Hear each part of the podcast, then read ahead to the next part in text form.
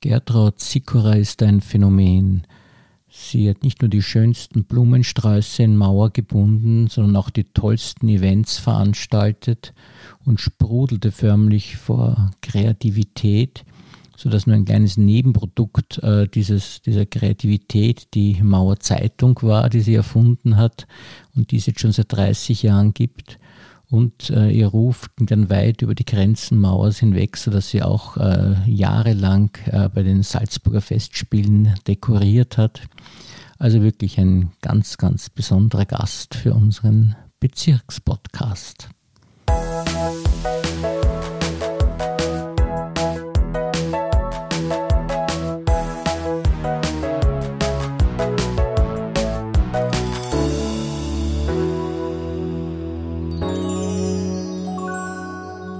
Herzlich willkommen, liebe Frau Sickerer, und vielen Dank, dass Sie sich für uns Zeit genommen haben. Gerne, ich bin sehr gerne gekommen. Wir kennen uns ja schon lang und Sie sind jetzt schon einige Jahre in Pension und trotzdem habe ich mir gedacht, für 30 Jahre Mauer Zeitung bietet sich an, äh, Sie einzuladen weil immerhin Sie sind ja die Gründerin der Zeitung. Und wie war das damals? ja, Gründerin ist ein bisschen übertrieben. Also ich hatte die Idee, ja. wirklich, es ist damals diese Zeitung rausgekommen, eh von Ihnen dieser Blick, glaube ich, und da war eben meine Idee, wir könnten doch eine Maurerzeitung gründen. Ich hatte die Idee, Sie hatten die Arbeit. Das muss man mal ganz ehrlich sagen. Ja, da hat sich in den 30 Jahren aber doch ein bisschen die Wahrnehmung verwischt bei Ihnen, weil Sie haben ja die ganzen Inserate besorgt dafür, das muss ja, man schon sagen. Das ja. ist aber relativ leicht gegangen. Ich habe das, weiß nicht, innerhalb eines Tages hatte ich die Finanzierung. Bin zu den Geschäftsleuten gegangen und die haben gesagt, ja, sie machen mit, das ist eine super Idee. Und dann haben wir die erste Zeitung herausgebracht. Kann mich nur erinnern, wie wir mit Nagelschere gesessen sind und die Inserate ausgeschnitten haben. Und der Computer war noch nicht so weit. Sie konnten damals erst zwei Spalten drucken in ganz verschiedenen Schriften. Also die erste Zeitung war so eher ein Boho, aber es hat sich dann, dann haben wir dann drei Spalten drucken können und dann hat die Druckerei, hat dann die Inserate einscannen können und es war eigentlich ein voller Erfolg und ich bin heute noch stolz auf uns. Das stimmt und man hätte, wenn man sich die erste Zeitung anschaut, nicht gedacht, dass das 30 Jahre bestehen wird. Ja, das hat uns ja jeder gesagt, dass das wahrscheinlich nicht so lange bestehen wird und dass es ein Eintagsflieger ist. Sie äh, sind ja eine unglaublich kreative Geschäftsfrau immer gewesen war das von Anfang an bei Ihnen so ist es erst später mit der Zeit gekommen, dass Sie so viel Kreativität gezeigt haben? Nein, ich, ich glaube, ich, ich habe den Kreativgehen bekommen. Ich habe das schon als Kind gemacht. Ich habe schon als Kind gebastelt und Sachen verkauft und äh, den Stiegenaufgang abgesperrt und Puppen verkauft. und, und irgendwie habe ich immer so einen wahnsinnigen Drang gehabt, Dinge auszuprobieren ohne Rücksicht, ob es mir gelingt, ob es mir nicht gelingt. Ich habe das einfach machen müssen. Einige Sachen sind ja sehr gut gelungen, einige Sachen sind weniger gut gelungen, aber in Wirklichkeit war das so wirklich eine, ein innerer Drang, dass ich das machen muss. Und weil Sie sagen, Ihre Kindheit, Sie sind ja aufgewachsen, wenn ich das richtig in Erinnerung habe, in einem Gasthaus, nicht? Naja, ich also aufgewachsen bin im vierten Bezirk und mein Großvater hatte damals schon im zehnten Bezirk ein Gasthaus. Also, und da war ich schon ja, ganz klein waren wir schon im Gasthaus. Ich bin also ein richtiges Wirtshauskind. Und dann hat er da in Mauer, unten, wo ich das Blumengeschäft dann gehabt habe, da war das das letzte Gasthaus von ihm. Und das war schon damals die Kindheit, das war schon alles so geprägt, ein bisschen außergewöhnlich. Und, und dann haben wir eben dieses Gasthaus, dann hat mein Papa eine Fassbinderei draus gemacht. Und nach dieser Fassbinderei, das war auch so ein Gedanke wie die Zeitung, so jetzt höre ich auf zum Arbeiten und jetzt mache ich ein, ein, eine Geschenkboutique. Na, ganz am Anfang, Entschuldigung, das ist falsch, ganz am Anfang habe ich so Zubehör, Gardena und so einkauft. Das war eine Katastrophe. Das ist natürlich überhaupt nicht gegangen. Das hat mir dann Gott sei Dank der Dreh im Bausch und Bogen abgekauft.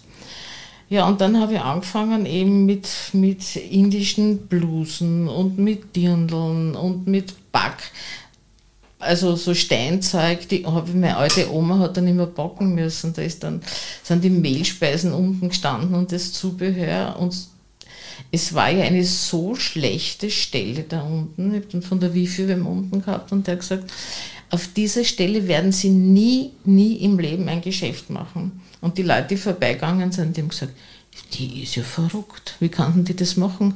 Die geht da hundertprozentig ein. Und dann war, war, haben wir ja von der ÖVP, da war so, so ist so ein druckter A4-Zettel gekommen. Und da habe ich mal den ganzen Zettel habe ich gekauft und dann habe ich gesehen, wie es austragen wird. Und so wie eigentlich das Geschäft aufbaut. Und ich bin auf die Messe gefahren, auf die erste Messe, ohne einen Tupf Geld und habe dort bestellt. Ich gar nicht dran ich habe überhaupt nicht mehr dran denken. Es war also, ja. Es ist aber alles gut gegangen.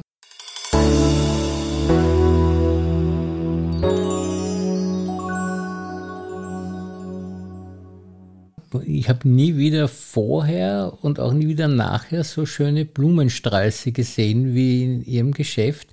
Haben Sie dieses Talent äh, naturbedingt gehabt oder ist das langsam erst entstanden, dass Sie so spezielle Sträuße machen Nein, konnten? es war schon, es war naturbedingt und ich habe natürlich auch dann Kurse gemacht in Langenlois und habe einen gottvollen Lehrer gehabt, den Herrn Briblertal, also, und der hat das gespürt, dass ich ein Talent habe und der hat mir aus der ganzen Gruppe immer rausgeholt und hat mit mir eigens geübt.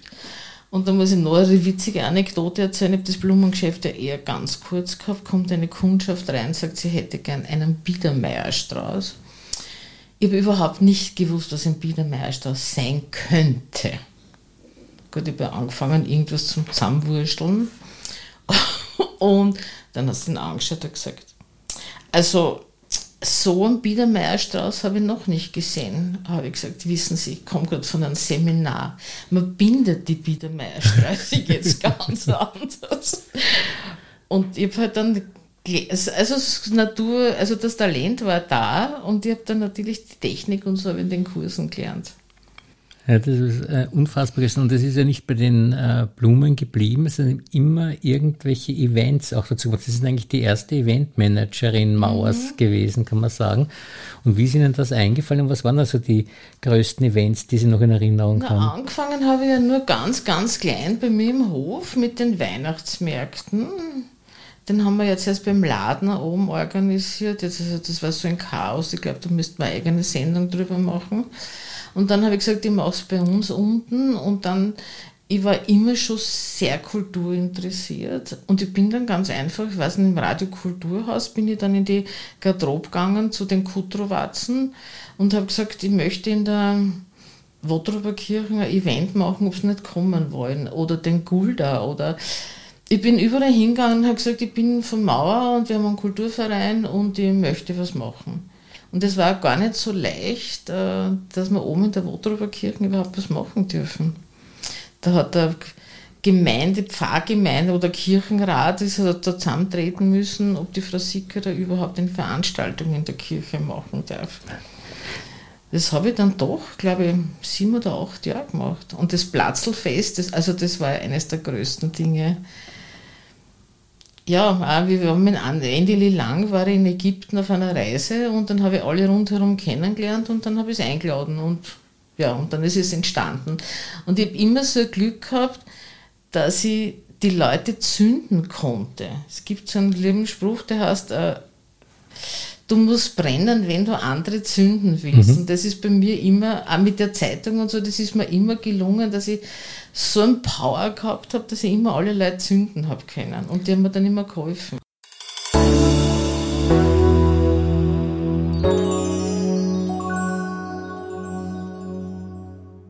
Und Sie waren auch nicht nur die erste Eventmanagerin, sondern Sie waren auch eine der ersten großartigen Netzwerkerinnen eigentlich, wo man noch gar nicht von Netzwerk so gesprochen hat, aber sie haben auch sehr gute Kontakte gehabt, immer eigentlich zum Bezirk auch ja. und zu den anderen Geschäftsleuten und dadurch konnten sie eben so viel aufbauen in relativ kurzer Zeit und waren sehr gut gefestigt in der Basis, weil sie sehr viel Unterstützung gehabt haben. Ja, ich glaube, die Leute, glaube ich, haben gespürt, dass ich authentisch war. Das war nicht aufgesetzt und ich habe das wirklich machen wollen. Und dann war ich ja mit die Freundschaft mit dem Bezirksversteher dazu gekommen und dann die Geschäftsleute, das war halt eine ganz andere Generation zu heute, muss ich leider sagen. Es war mehr Zusammenhalt und es war so Handschlagsqualität. Da haben wir gesagt, machen wir das, gut, der macht das, der macht das, der macht das. Ich weiß ja, das erste große Fest am, Maurer Hauptplatz. Da haben wir das aufgeteilt gehabt mit der Sumi, die hat da beim äh, das, äh, Bilderrahmengeschäft Besitzerin und mit Sahel, der hat dieses ganze Technische gemacht und ich natürlich immer mit meinem Netzwerk und mit den Künstlern. Und da haben wir uns so alle 14 Tage getroffen und haben gesagt, der und der und der hat das erledigt und das muss wieder erledigt werden. Und zum Schluss war das ein großes, super, großartiges Fest. Gut, man muss auch zur Entschuldigung der heutigen Geschäftsleute sagen, dass damals ja wirklich einige Geschäftsleute in der Gesselgasse waren, die miteinander, glaube ich, fast in die Volksschule oder in die Schule gegangen sind und sich jahrzehntelang gekannt haben und da nicht andere Kontakte ja, ich war als jetzt. Ich war natürlich schon ein bisschen Quereinsteiger, weil stimmt, ich bin ja. im vierten Bezirk aufgewachsen und habe dann im zehnten Bezirk gewohnt und bin relativ spät nach Mauer gezogen, weil meine Oma so krank war. Und haben uns den Dachboden aus. Den Dach, was man sich mal vorstellen? Wir haben den Dachboden, haben die Wände gestrichen, haben ein Bett reingestellt, haben, haben eine Tür aufgebrochen und haben am Dachboden geschlafen. Und nach der ersten Nacht habe ich gesagt, ich gehe nicht mehr nach Hause, bleibe in Mauer. Und dann ist halt, das, das, das, das mit Geschäft hat dann angefangen und der Papa wollte das Geschäft noch vermieten und der Mieter ist dann nie einzogen und dann habe ich gesagt, der Papa gesagt, willst nicht du das Geschäft nehmen? Sag ja, der Stelle kann man goldene Eier in die, in die Auslagen der Kunden nehmen.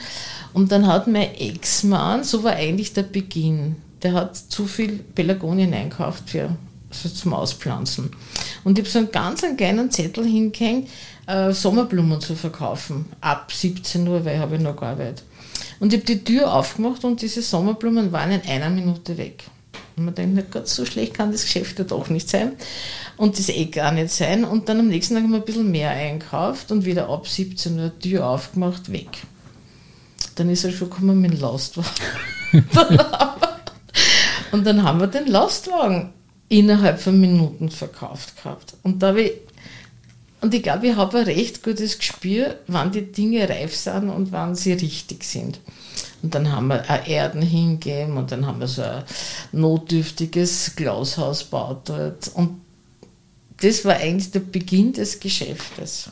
Das ist ja dann ein, ein beliebter Treffpunkt gewesen, wo die Leute wirklich extra hergefahren ja. sind, nicht um sich äh, schöne Dinge zu kaufen. Das hat ja nicht nur unter Anführungszeichen nur Blumen gegeben, sondern sie haben auch immer wieder andere Produkte auch verkauft. Ja, ich habe natürlich das Wirtshaus gehen habe ich auch noch ein bisschen drin. Und dann habe ich natürlich die Weinbauern überredet, dass sie also dann einen Wein herstellen. Und dann habe ich ein bisschen so Lebensmittel gehabt. Und dann habe ich ganz, ganz tolle Apfelsäfte gehabt. Und wenn sehr viel los war und es sind zehn Leute im Geschäft gewesen, und ich bin immer nachgekommen, dann habe ich irgendeinen Stoppelzieher in die Hand gegeben, habe gesagt, bitte machen Sie die Flaschen auf. Da sind Kostglaseln, kostet euch durch beim Apfelsaft. Ich habe dann nicht nur die Blumen verkauft, sondern auch den Apfelsaft. Und einen Kaffee habe ich ausgeschenkt und das war eher so ein Treffpunkt. Das ist, ich die Familiengeschichten kennt über, weiß nicht wie viele Generationen, die Kinder, die noch in der Planung gekannt habe, sind dann nach dem Studium, nach dem Auslandsstudium zu mir gekommen. Ah, Versicherer, das ist dann der erste Weg, wo wir hinkommen. Also, glaube ich, habe ich es nicht so falsch gemacht.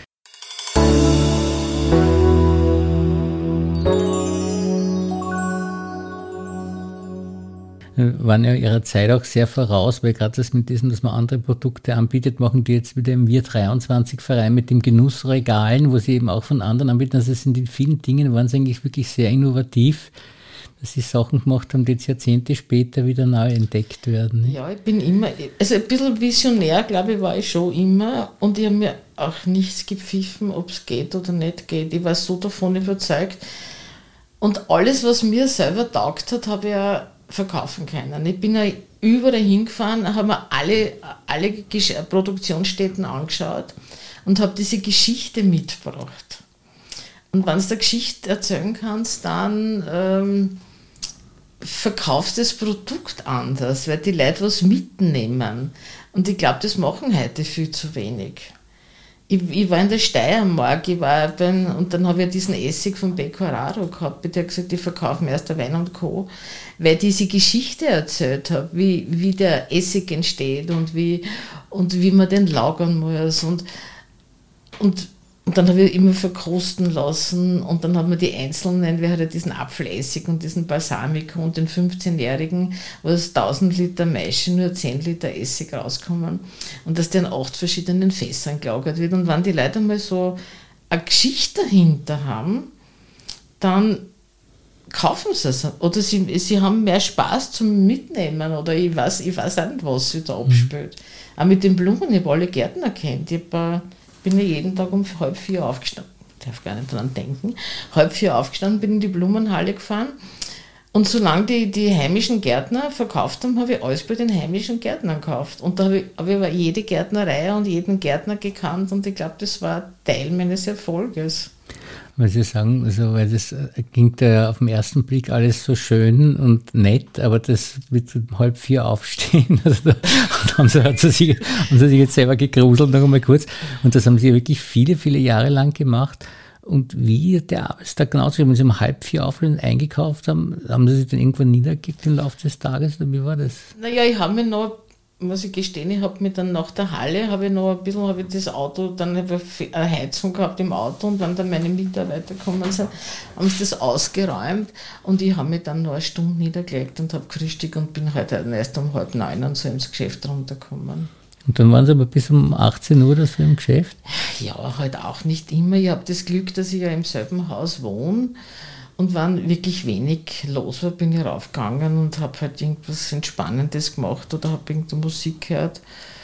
Und dann habe ich manchmal, wenn ich Samstag, wie Samstagnachmittag offen gehabt am Sonntag. Und dann habe ich halt, wenn es ganz wenig war, wie ein Zettel hingehängt mit einem Pfeil, bitte um die Ecke läuten. dann geläutet und bin runtergekommen. Also das war eher unkompliziert. Aber Sie haben sieben Tage in der Woche offen gehabt? Ja, irgendwann zum Schluss habe ich dann gesagt, das mag ich nicht, es sind so viele Leute in meinem Alter gestorben. Und da habe ich dann gesagt, ich reduziere. Ich habe dann nur mehr drei Tage offen gehabt und das ja, war auch dann völlig richtig. W äh, wann sind Sie dann in Pension gegangen? Haben Sie aufgehört? Naja, ich war, das hat sich auch alles so wahnsinnig toll ergeben, weil mein, mein Neffe wollte dann im Haus ausbauen und dann habe ich das Geschäft unten, mein Schwager hat gesagt, der übernimmt das dann unten. Und die Brigitte, meine Nachfolgerin, die hat dann auch gesagt, ihr, ihre Tochter kommt jetzt in die Schule und jetzt wäre es soweit und ob ich nicht wollte. Und mir gedacht, wenn ich das jetzt, diese Chance vorbeigehen lasse, ist es weg. Das kommt nie wieder. Und dann habe ich gesagt, gut, ich mache sie auf. Das, und das, ich habe es auch nie bereut und das geht mir irrsinnig gut. Aber ich finde, man muss die Zeit, wenn sie reif ist, muss man das spüren und man muss dann auch handeln. Weil wenn man zu lang wartet, dann ist es vorbei, die Chance dann. Und wann war das? Na, warten Sie, ich bin jetzt 69, das war mit 62. Vor sieben Jahren. Ja, ja. Ist also schon hübsche eine Zeit, also mhm. sieben Jahre sind Sie schon in Pension. Da kann man schon, hat man schon einen Überblick und kann schon sagen, es läuft gut. Bei Na super, es läuft gut. tiefenentspannt und das ist mir, glaube ich, noch nie so gut gegangen und ich bin es gibt nichts, über das ich irgendwie jammern könnte. Ich wohne schön, ich habe nette Freunde, es interessieren mich so viele Sachen. Ich bin dauernd irgendwie unterwegs bei witzigen Kulturveranstaltungen und es geht mir ganz einfach gut.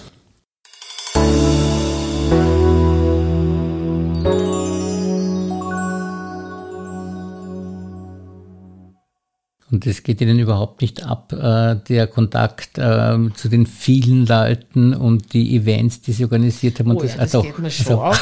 Das geht mir schon ab. Und wenn ich durch Mauer durchgekommen bin, also sage und schreibe, glaube ich, nach drei Stunden dann zurück, weil irgendwann redet mich dann jeder an. Und es, wir haben natürlich irrsinnig tolle, tolle Kunden gehabt und ganz, ganz nette Kunden. Und jeder sagt, ah, sie gehen mir nur so irgendwie ab, sage ich, aber irgendwann ist es aus. Und wenn ich in der Blumenhalle noch ab und zu bin, denke ich mir, ganz ein kleines Geschäft, ein winziges Geschäft, hätte ich schon noch gern so Samstag, Sonntag, aber ich habe nichts mehr zum Kühlen und Kaut und überhaupt nichts mehr. Ja, und irgendwo mitarbeiten, das behagt Ihnen auch das nicht. Das habe ich eine Zeit probiert. Ich meine, wir haben es ja beim Übergang gemacht dann von, von, von Sikor auf unverblümt. Das ist sehr gut gegangen. Mhm. Dass ja halt die Kunden so, so, dass die so leicht hinübergleiten. Und dann habe ich im 12. Bezirk in einem Blumengeschäft gearbeitet. Aber ich bin kein Teamplayer. Mhm. Ich bin bin eindeutiger Alpha-Tier Ja, das hat sich ja gezeigt am Erfolg, dass das offensichtlich gut war, nicht? Also ja, ich kann, ich kann nicht im Team arbeiten. Ich muss immer, ich bin ein ziemlicher, schon ein Kontrollfreak und ich habe eine große Gabe, dass ich immer bei meinen Mitarbeitern erkannt habe, wo ihre Stärken sind. Und dementsprechend habe ich es eingesetzt. Es war eine Win-Win-Situation. Mhm. Also die Mitarbeiter haben das, haben die Bestätigung gehabt und auch von den Kunden und ich habe ich hab gewusst, sie machen das sehr gut. Ja, bin auch damit recht gut gefahren. Mhm, das ist bekannt, genau. Was ist denn aus Ihrer Sicht eigentlich Ihr größter beruflicher Erfolg gewesen? Also ich denke, es war dass ich die Chance bekommen habe, sechs Jahre bei den Salzburger Festspielen zu dekorieren. Ich hatte keinerlei Verbindungen, ich habe überhaupt niemanden gekannt. Ich, es war so, die haben mir, eine Kunde hat mir mal gesehen, hat mich eingeladen und ich wurde dann dort angesprochen, ob ich nicht auch bei den Salzburger Festspielen was machen will. Und ohne Beziehungen und sechs Jahre Salzburger Festspiele zu dekorieren, also das ist wirklich, das bin ich wirklich irrsinnig stolz. Und haben Sie da Freikarten gekriegt oder so irgendwas? Ja. Oder? Ah, ja. auch so, weil kriegt das ja, so schwer ich muss sagen, gell? es war der Herr Direktor Glien, war damals von der Unica, für die Unica dekoriert. Der hat, und der hat das wirklich geschätzt. Der hat mich auch nach Dekorationen angerufen und hat gesagt, das war toll und das war super. Und dann haben wir immer, wenn es uns besonders gut gefallen hat, habe ich Premierenkarten noch mhm. bekommen. Und ich habe diese legendäre Aufführung von der Traviata gesehen mit dem Villason und mit der ähm, mit Trepko. Und dann haben wir immer gekriegt für alle ähm, äh, Generalproben. Also ich durfte zu allen Generalproben Toll, rein. Ja. Und das war natürlich, erstens einmal dieses Salzburg und die Dekorationen und es war, es war so ein Gesamtkunstwerk und auf das bin ich wirklich sehr, sehr, sehr stolz. Und das sind doch schöne Erinnerungen, die ja. man da mitnimmt.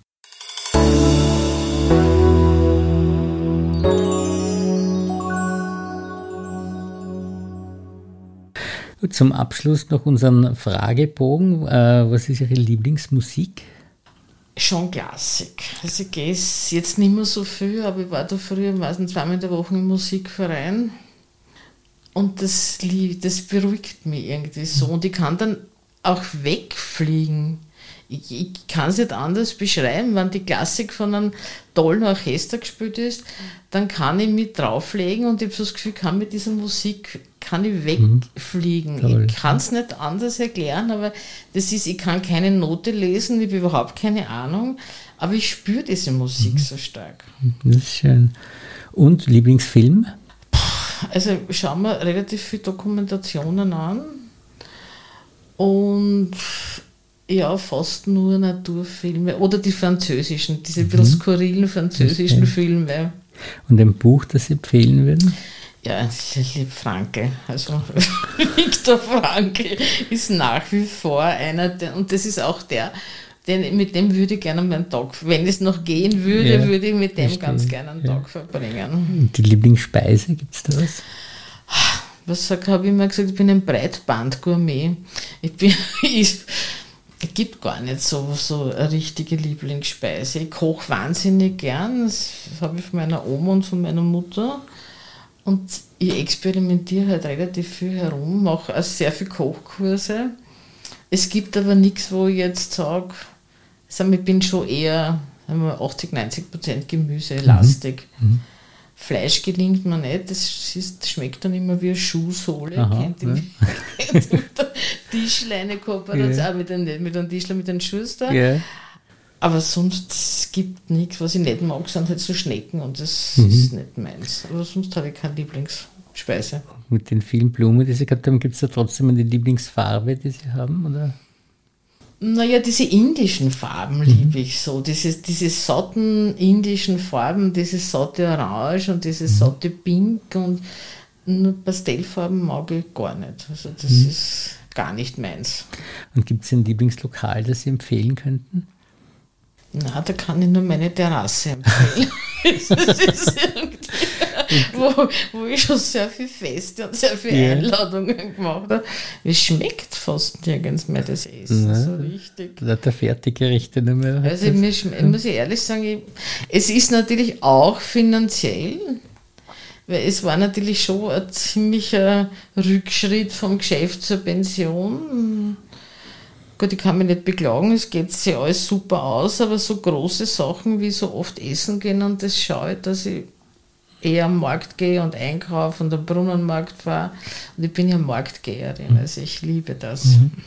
Wenn Sie auf Urlaub fahren, gibt es da ein Urlaubsziel ein besonderes? Na, ich fahre vielleicht jetzt nach Kreta, was aber schon nicht heute nachgelesen war, bis vorgestern ziemliches Sperrgebiet von Corona. also mir gefällt es überall, wo es eine tolle Natur gibt. Also das ist, äh, Und schon die Wärme lieber, also schön warm obwohl ist. in letzter Zeit vertrage ich es nicht mehr so gut, aber es zieht mir trotzdem eher nach Griechenland. Ich bin so, ich habe so das Gefühl, dort, weiß nicht, da komme ich, komme ich zu Hause nach Griechenland. Ja, und wenn man den Satz ergänzt, äh, ich bin, Das ist nicht chaotisch, unstrukturiert, kreativ. so. was einen erfolgreichen Menschen halt so ausmacht. und ein Lebensmotto, haben Sie da etwas? Also ich umgebe mich nicht mit negativen Leuten aus. Habe ich mir komplett abgestellt. Ich mag es nicht. Die ziehen mir runter und ich habe so das Gefühl, dass meine Energie schlechter wird. Und ich bin seit, ich habe so einen schweren Verkehrsunfall gehabt mit 38 Brüchen und ich bin so vorbeigeschrammt an der, an der Querschnittslähmung, dass ich eigentlich jeden Tag sage, ich hab, kann die Füße bewegen, die Hände bewegen, ich sehe gut und ich bin jeden Tag froh, dass ich meinen Körper so spüre. Und das ist eigentlich das Wichtigste für mich. In 20 Jahren haben Sie eine Vorstellung, was da sein das wird? darf ich jetzt nicht laut sagen, in 20 Jahren sehe ich mich eh schon am Mauerfriedhof. ich das ist, man muss die Dinge ganz einfach realistisch sehen. Das Ich habe, ah, warte mal, wo war der denn? Der hat dann auch gefragt, irgendwo bei einem Geschäft oder was, oder auch irgendwo, und der hat auch gesagt, wo sehen Sie sich in 20 Jahren? Sage ich, also am ehesten am Friedhof. aber die Zeit bis dahin werden Sie wahrscheinlich noch sehr schön Ja, die genießen. genieße das ich ist, jeden Tag und die genieße ich wirklich voll und das merkt man ganz genau. Gut, dann danke ich Ihnen sehr herzlich für dieses wirklich sehr interessante Gespräch. gut gerne.